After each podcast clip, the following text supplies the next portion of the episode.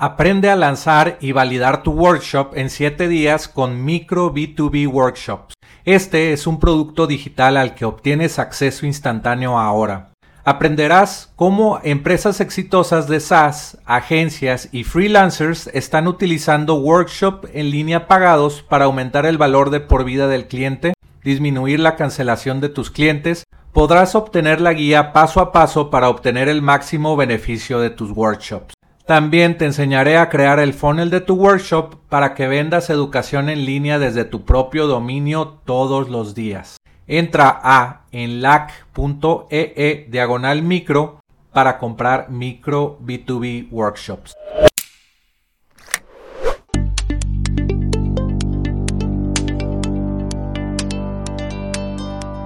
Aprenderás sobre la excitante industria de ingresos recurrentes con software, historias de fundadores de empresas de software, tips de internet marketing y recomendaciones de apps para crecer tu negocio. Soy Jorge Díaz y te doy la bienvenida al podcast de Software como Servicio.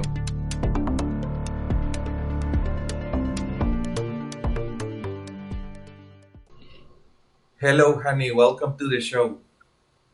Thanks, Jorge. Uh, awesome to be here.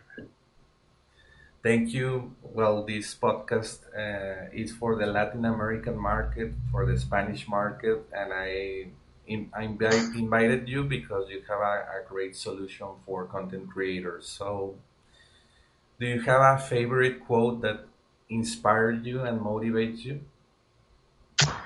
Um, there's a lot. I can't remember the exact words, but there is something along the lines of uh, be a person of value, something along, I think it's an Albert Einstein quote. Um, I have very bad memory, but it's a, basically the idea is to be somebody of value who offers value and helps people. And, you know, whether it's me, our business, our company, I always feel like that's, that's what we believe in helping people as much as we can through our software, through one-on-one, helping friends. That's always just kind of been the thing for me personally. It's just, I like to help people. Yes. So, what gets you out out of bed to create? Just like, just seeing an idea in your head, and then seeing it, you know, mock up, and seeing it come to life, and then seeing users getting feedback. That's my like. That's what drives me personally. Like when I see people getting back to us, giving us feedback about, oh, your tool helps us with this, or we save so much time. That's to me more rewarding than the money, right? Then so to me, it's just feedback is more important. Like, and plus with our platform, I feel like there's no limit, which is also exciting. Like we we have so many ideas and we have so many things you can do. It just you know, it feels like anything is possible, and I, I love that feeling. Uh, so yes. that's what gets me excited. And and you're a content creator, right? You you like to share what you know and and help people. What yeah, I've experience with content creation. Yeah, I started blog before I did any software. I started video blogging on YouTube, like doing video blogs on YouTube and then putting them on my website probably like around eight or nine years ago. And I just loved, I always loved video. I was teaching people about video. Even as a kid, I used to always love video editing and taking all the family videos and put them together. It's always fun. And then we sit down, we all watch the video at the end and again, people are like, "Oh wow, this is so nice." That's you know the feedback that you get when you're creating something and you get good feedback. Um, yeah, I, I love blogging. I love teaching people about video, um, and then it evolved into I have a computer soft computer engineering background, so I one day I just decided, you know what, like I love video and I I have some software skills. Let's create a software for for video, and that's how it started. It was just you know doing it and then thinking about how can I do things in a more automated way. And then I built my first WordPress plugin with the help of somebody, and uh, that's how I got started. Just automating a few things slowly, slowly, and then we uh, we are now with with the repurposed platform. It's you know evolution takes time, so. Yeah, I solved my own problem to start. That's really what I'm trying to say. Is we started by making tools for me as a content creator. How can I automate some of my steps that I do manually? Yes. So let's go a, li- a little bit deep into what repurposed solve like in a little nugget. Yeah, so Repurpose is a content repurposing platform. So it's focused on audio, video, or live streaming. And the idea is you create the content once and you can turn that into 25, 26, 27 different pieces of content and publish them to different platforms. And so that's what that's what our software does. It automates that step into turning into different turning the con- turning the one content into multiple pieces and also automatically publishing them to different platforms as much as we can. Yes. For example, just to share like the process of software como servicio podcast, I record this like for YouTube. then I, record the audio for the Spotify and all the podcast platforms. Then I create a headliner video. There it's a software as a service called headliner.app and that piece of software i post in like instagram and many places. And with your tool it's like you record the audio and it creates the content automatically with a little configuration by your part or my part right mm-hmm. like a, a yeah. template you have templates for the video that comes from your audio. Exactly. Yeah, we that's one example of for podcasters. We turn the audio into video. You can design your template or pick one of our templates, and then and you pick what size you want, vertical or square or horizontal, and um, and then you can you can even schedule directly from our platform. So you can schedule to go on Twitter on Monday a, you know one minute clip on Twitter on Monday, or the full episode on Tuesday on YouTube. You know, five clips on Facebook. You can configure. It's almost like a rule. You set up all the rules, and then you can decide where the content goes and when it goes on different platforms. yes, I recently uh, automated a little bit with Zapier, uh, the, mm-hmm. the podcast, because when I publish them uh, in my podcast platform, I upload the, the title of the podcast, the description. Then it creates a app that goes into my newsletter software or mm. email software, and it creates like a go to the podcast of this week in, in Friday. Oh, You're nice. a little bit like Zapier. You were telling yeah. Me.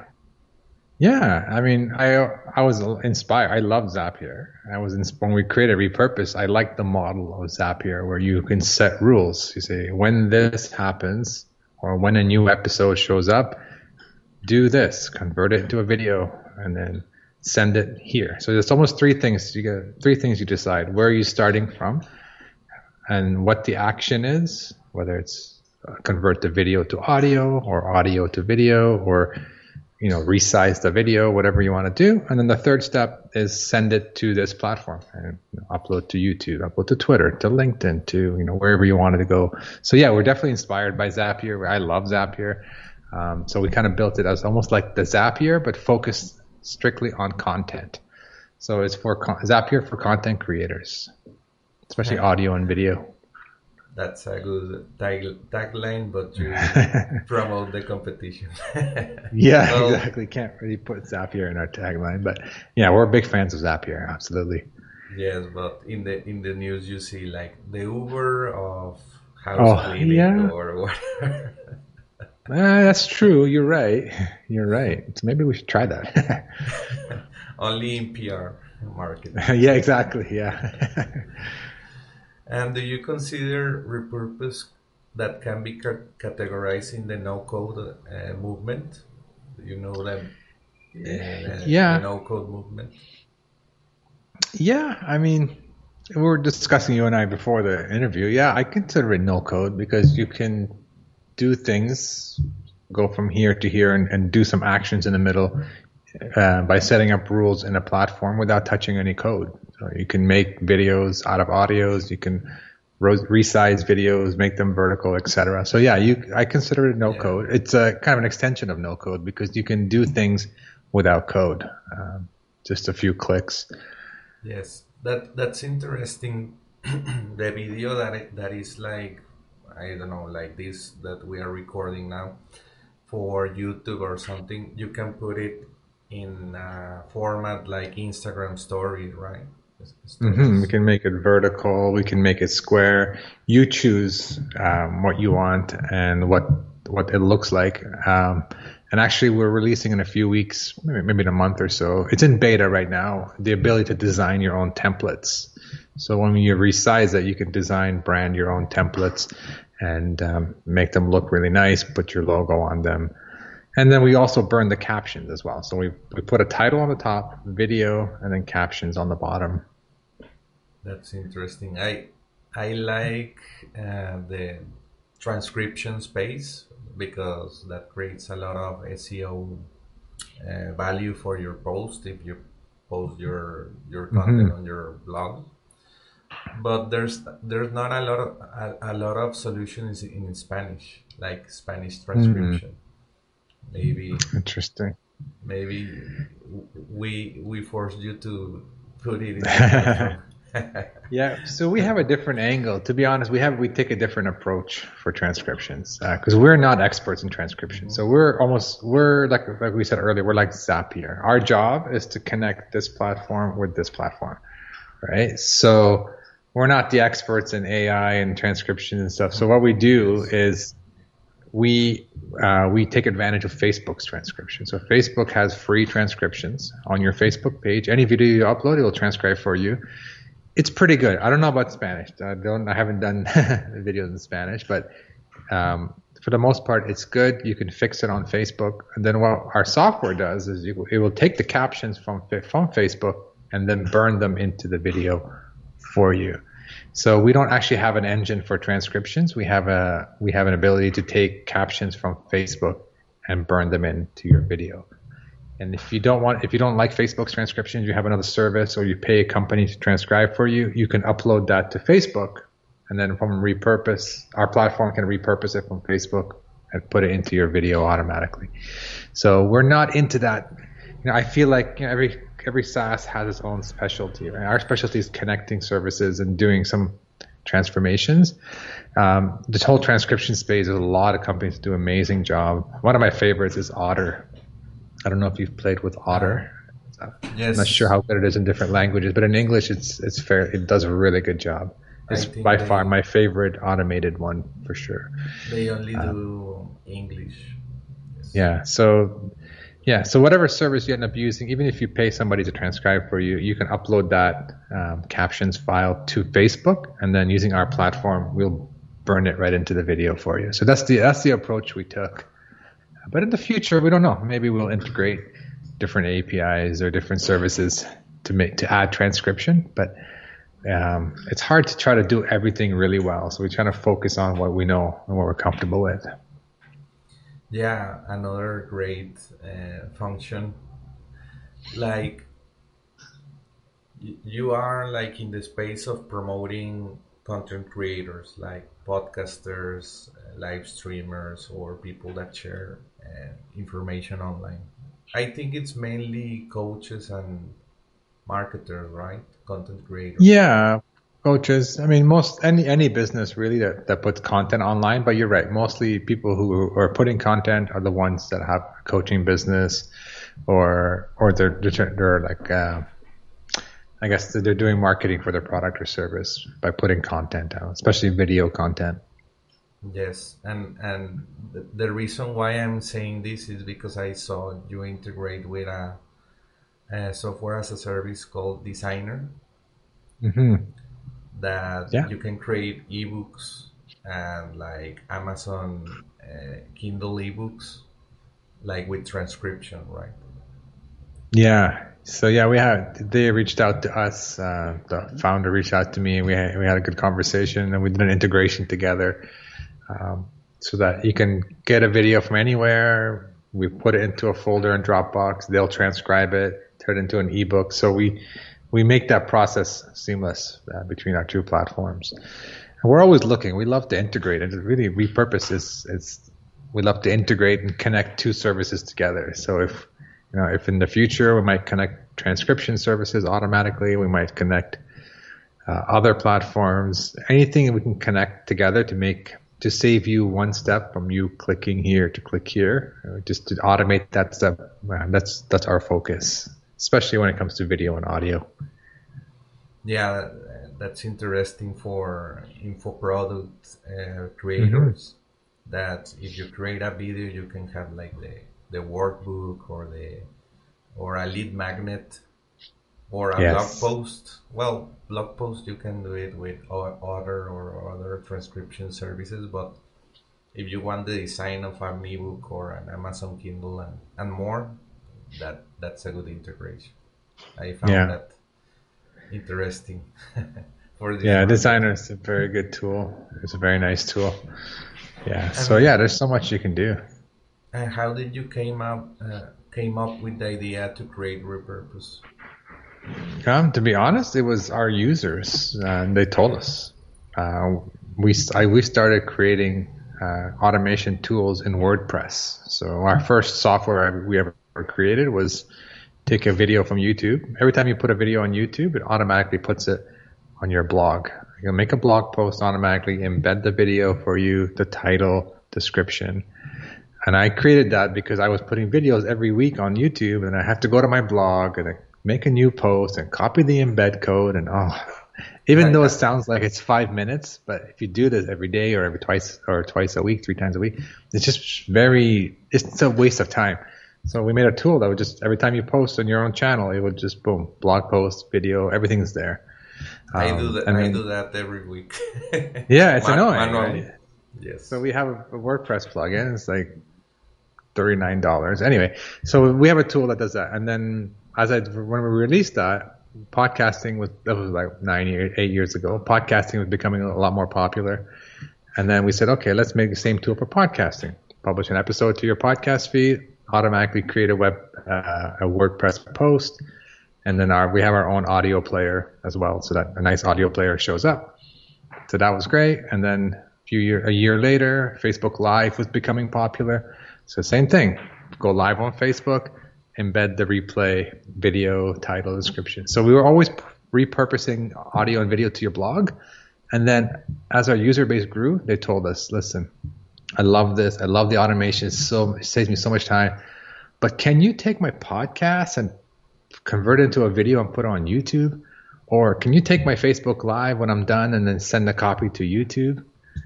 And our first answer was no, it's not possible to do that in, in WordPress. And then as more and more people asked, we said, we need to build something. We need to build a solution. And that's how Repurpose was born. It's just out of users asking, can you automate even more and go further, like go beyond uh, WordPress?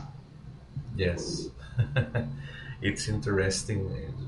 And how do you got started like promoting uh, the platform? You, you already sold the WordPress plugins? Mm-hmm.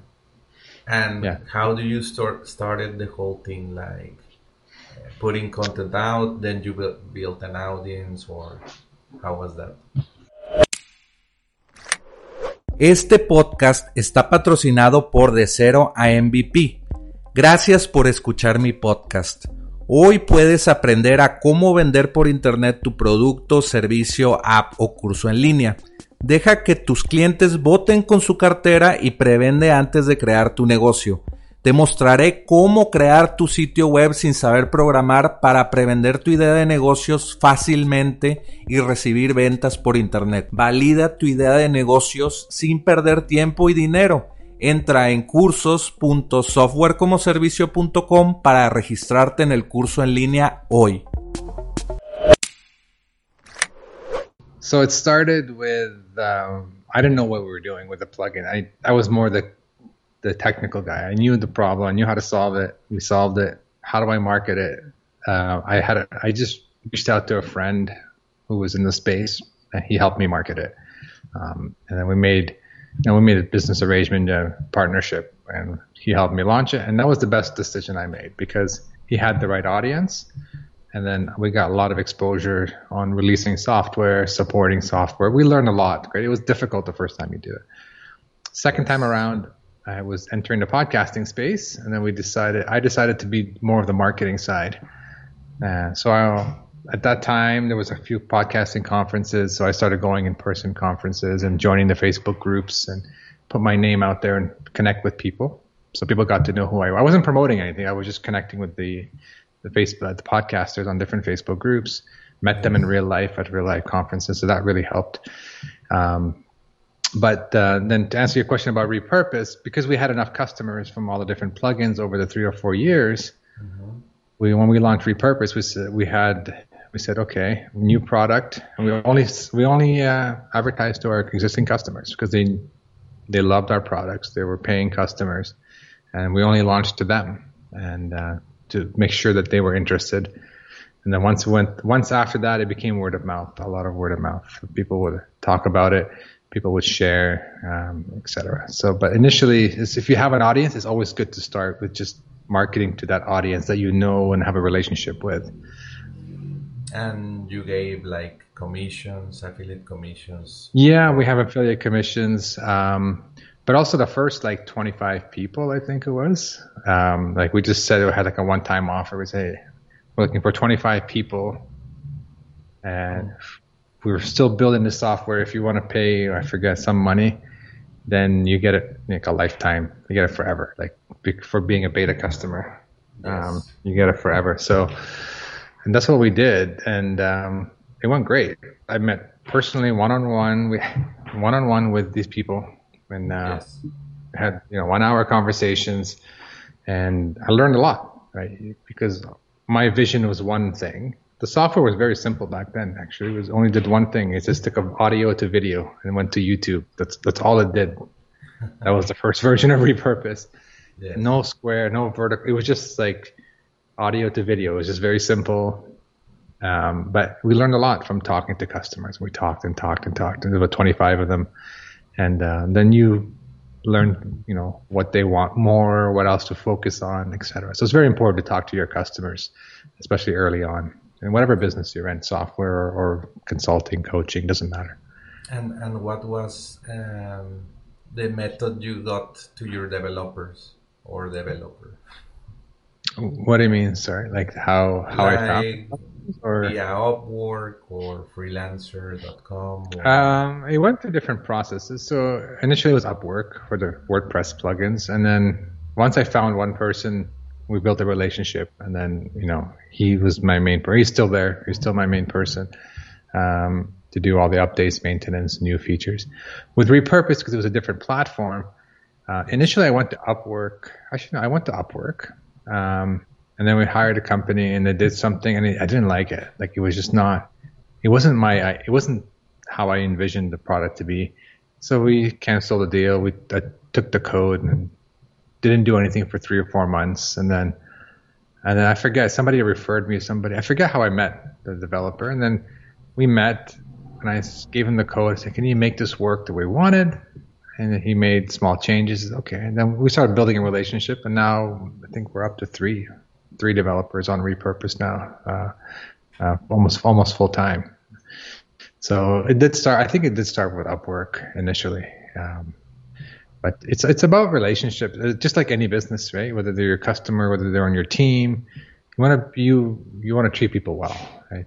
Treat your yeah. customers well, treat your team well, because it doesn't matter where they are in the world, it doesn't matter if it's a high paying customer or a low paying customer. It, to me, it's like everybody is a human being, everybody deserves respect, and you know you do as whatever you can as a business, as a person to to be respectful, and and that's how you build good relationships.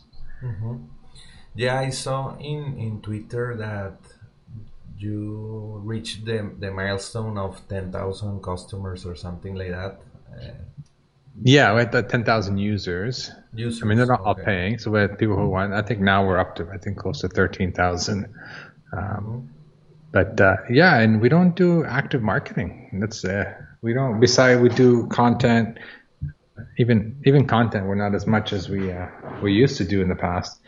And then we do we have an affiliate program, of course, that helps. Um, but it's just a lot of word of mouth. Just people talking about it because they enjoy it, and um, we do monthly trainings every month. We've, the past few months have been slow we skipped a few months, but usually we do a monthly training for our customers, show them what's new, show them what's coming. So yeah, we use our own content. May, maybe because the audience or your customers are like uh, strong, strong people in the market or or content marketers. They they promote it. they sneeze yeah, a no. lot. Yeah, a lot of them, like you said, like they're coaches, right? So they teach their clients, hey, you want to automate some of your content? Here's a great tool. So it's not like one to one referral; it's one to many referral. So they refer to all their customers because they're teaching about uh, Facebook bots. So they're teaching about this or that, whatever they're teaching on. Um, they help their clients by giving them more tools. Say, hey, here's a great tool. You want to start a podcast, but you don't want to create content? Take all your videos, turn them into audio. So here's a great tool that will do it for you. So they share all these tools, and that's how Repurpose kind of grew. Um, and again, it's relationships. We built a lot of relationship with coaches and that are customers, and then we met with them, and they said, "Oh, we love your tool," and then I they invite me to their Facebook group. I do a demo. I teach about the product. So it's about having good relationship with customers and they help you they help spread uh, the word about your business. Yeah it's it's a great market to have because they can become affiliates or mm-hmm. just because they like the tool they they promote you. Yeah you're right. Some people just promote. Like they don't even know we have an affiliate program. So they just promote it because they, they love it and they feel it's a lot of time. So yeah you're right. It's um, but I, and a lot of pod, I do a lot of podcast interviews. I get in because of the nature of my customers. A lot of them are podcasters. At least half are podcasters. So a lot of people invite me to their show, and, and you know we talk about my story and stuff like that. So it's um, I'm kind of lucky in a way. There's a, it's kind of a viral, not a viral, but there's a component to my business is that yes. I'm in the content space, and then content creators need more content. So I get invited to teach or invited to give demos or I get invited to do podcast interviews. So that also helps uh, market the product as well. Yes, and do you think you you need you need to move into the SaaS, uh, bringing customers as a SaaS business like a great landing page or website, and then like free trials and all this onboarding in the platform. Do you think for you you need to do that or you have another yes. way of marketing? No no that's very very important. Uh, that's actually what we're focusing on in the past few months. Uh, is we haven't launched anything but we're, we're focusing internally okay what are what are our metrics? You know what are we tracking? Trial to conversion um, visitor to trial you know what are our numbers now how can what areas are we focusing on so we're, we're focusing on onboarding and then we're also focusing on. I mean, the two major ones to us are when they come to your site, how, how many people click to become a free trial? Uh, how do we make that number more? And number two is how do we make the number of people who are on free trial have a great experience and convert them, educate them, make sure they're getting all the value out of the software, and let them know everything that's possible. And then how do we get them to convert to a paying customer? So those are the two areas we're focusing on um, internally, um, like more training, yeah. more better onboarding sequence, better in-app onboarding. There's so many ideas. Um, so, but we're having these discussions now. It's funny because I I wish we started this. I'm a very technical guy, so it's always like let's build something awesome and let's just keep building more awesome features, and then uh, you know I know business is going well, everything's going well. There's no need to think about this stuff. But then you start looking at the numbers, you're like, wow, really we're missing a lot of opportunities here. A lot of people are coming in, but also a lot of people are not converting, or a lot of people are maybe they don't see the value, or maybe they don't even know about half the features. So we're we're thinking a whole different way now of not just pump more features out. Let's focus on giving them a good experience, educating them throughout their trial, and uh, and also improving our homepage. We have a new new design probably in a month or so. We'll launch a whole new website uh, landing page that's just a little more current. This ours is very it's about three and a half, almost four years old, old now, and we haven't really changed it. You know, we've tweaked it, but we haven't made a big change in almost four years. So we're we're definitely paying attention. You have to do that because after a while, you need to realize that you don't you don't need to drive more users. You just need to convert more users and show them the value in your software uh, so that you get a better percentage converting to a paid customer and also staying yeah. longer too. That's the but, third area we're going to look at. that tells you that you don't need like a great website at the beginning. well, yeah, it's true. Or a great design or a, or a great logo or you, you yeah. just need to validate and solve the problem, right? exactly. You need that's something you need more data. You need more users on here, then you can get data, then you can improve. But in the beginning, don't get oh I need to hire and pay ten thousand dollars for a new website. No, let's just put it out there, get the message, and just get people visiting it, and let's you know validate. Right? You can't validate without data. So you need you need to you know don't don't don't people make that mistake. Oh, let's design a logo. Or oh, I don't like this logo. Let's change this. I don't like the homepage. Let's change it. It's like yes. put it out and get people to use your software, and then or you know come to your site and see how they convert. Start tracking people, and then decide if you need to change it or not. Yes, it's very. A lot of people want perfection, and they mm-hmm. don't. They overanalyze. They get paralyzed, and they don't launch. Yeah, yeah. I mean, we're going through a website redesign now. Everything, head to toe, the copy, the wording. But we've have almost four years of experience. We have a lot of testimonials. We know what people are saying. We know what words they like, what they don't like. We have a lot of customer support tickets. So we have data to make better decisions on what and the homepage should look like or what the focus should be, what words do we use, what do they like the most about software, etc. But you need data. But I, I had a lot of people come make jokes about me. Oh, your so- your homepage doesn't look very good, or it looks outdated. Yes. I said, yeah, I know it's on our plan, but you know, it still converts people, and it's you know, we still got the data, but that's why we're focusing on it now. But yeah, you're right. Don't don't let it. Don't stop your project, or don't don't stop from launching because your website is not perfect or or as beautiful as you want it to be.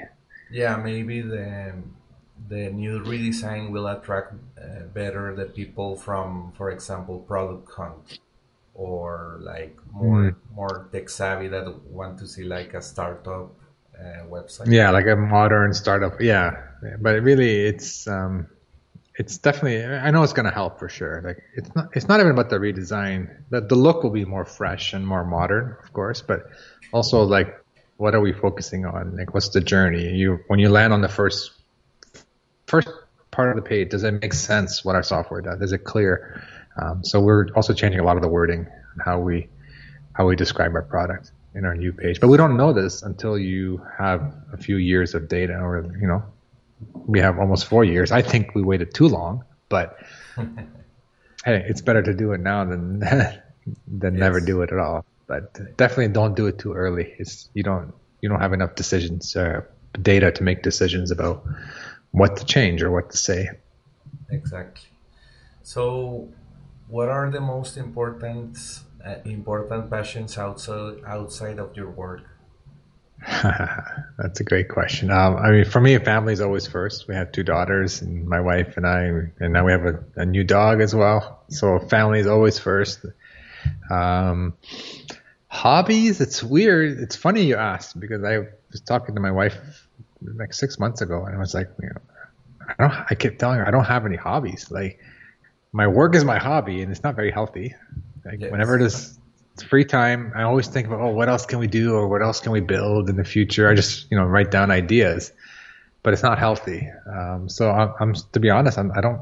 I'm still searching for a hobby. I did. I did. Uh, I love basketball. I used to play basketball a lot when I was younger. And then last year, my daughter she um, she showed interest in basketball. She was 10 years old. So we put her in a basketball league and I became the coach. I've never coached before. So I coached her team and that was, I loved it. I was like, that was so fun. Something completely different from my business. Still helping people and like seeing uh, my daughter and, and all her friends like develop their skills. And, and I love basketball. So it was a perfect, to me, that was a perfect uh, opportunity to do something completely different, but still really, really enjoy it. Um, but yeah, I don't, I don't. Besides that, I mean, we're trying to sign her up again as soon as know, basketball leagues are open again. We'll sign her up again, and I, I definitely want to be the coach. But yeah, I'm still looking for that hobby. Like I don't I, I don't enjoy reading books too much. Um, actually, lately I've been watching a lot of documentaries. That's my way of disconnecting. I watch documentaries about weird things like homes or underwater. I always I always been fascinated with underwater, like scuba diving and just a whole new world underwater.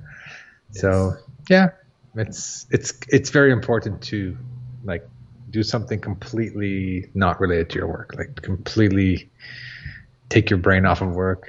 So yes, that's I'm still trying to. and where can we follow you to to ask you questions or get in touch with you? Yeah, I'm I'm on social media, Facebook, Twitter, mostly Facebook. Um, but if you go to hanimora.com, it has a link to my Facebook, my Twitter, Instagram, all that stuff. Um, so yeah, you can go on my website and check it out. You can also learn about different products we have as well. Um, but yeah, I, I always say Facebook is for where I hang out the most. Great. And this uh, this is the most important question and the last one.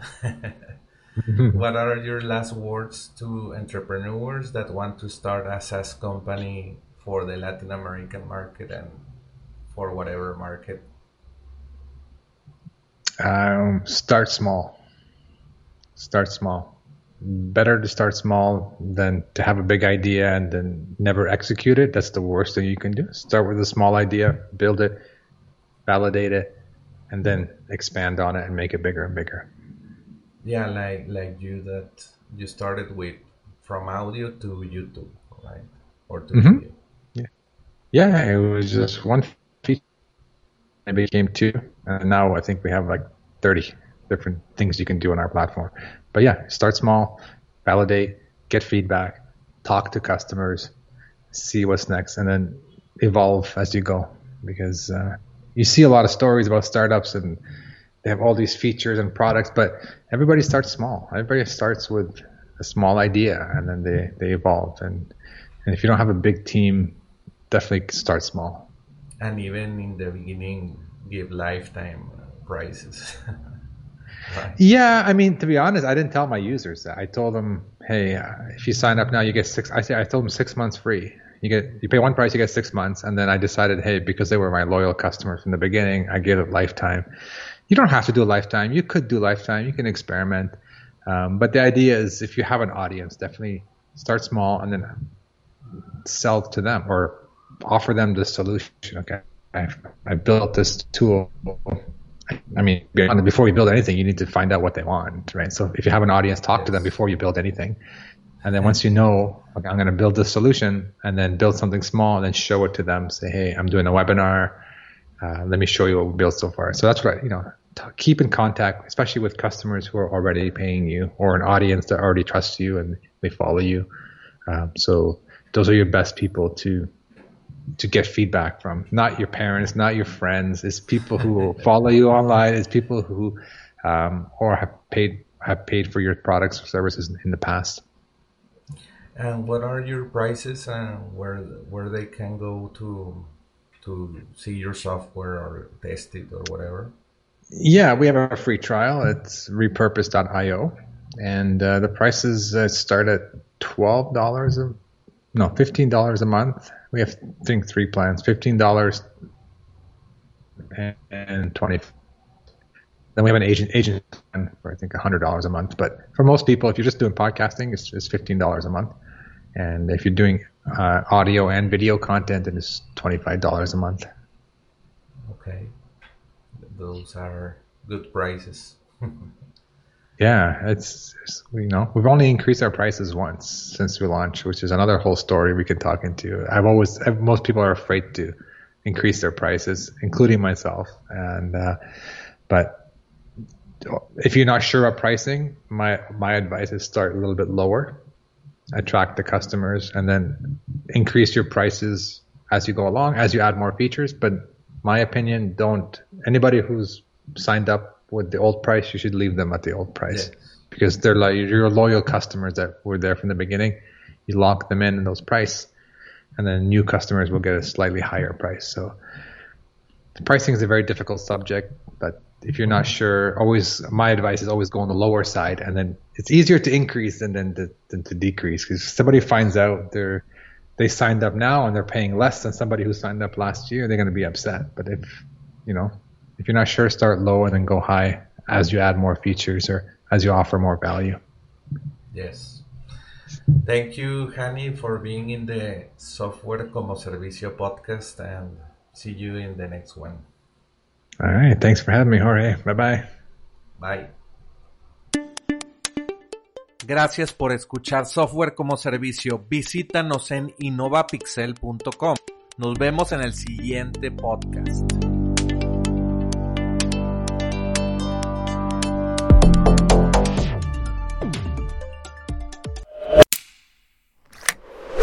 Aprende a lanzar y validar tu workshop en 7 días con Micro B2B Workshops. Este es un producto digital al que obtienes acceso instantáneo ahora. Aprenderás cómo empresas exitosas de SaaS, agencias y freelancers están utilizando workshop en línea pagados para aumentar el valor de por vida del cliente, disminuir la cancelación de tus clientes, podrás obtener la guía paso a paso para obtener el máximo beneficio de tus workshops. También te enseñaré a crear el funnel de tu workshop para que vendas educación en línea desde tu propio dominio todos los días. Entra a enlac.ee diagonal micro para comprar micro B2B workshops.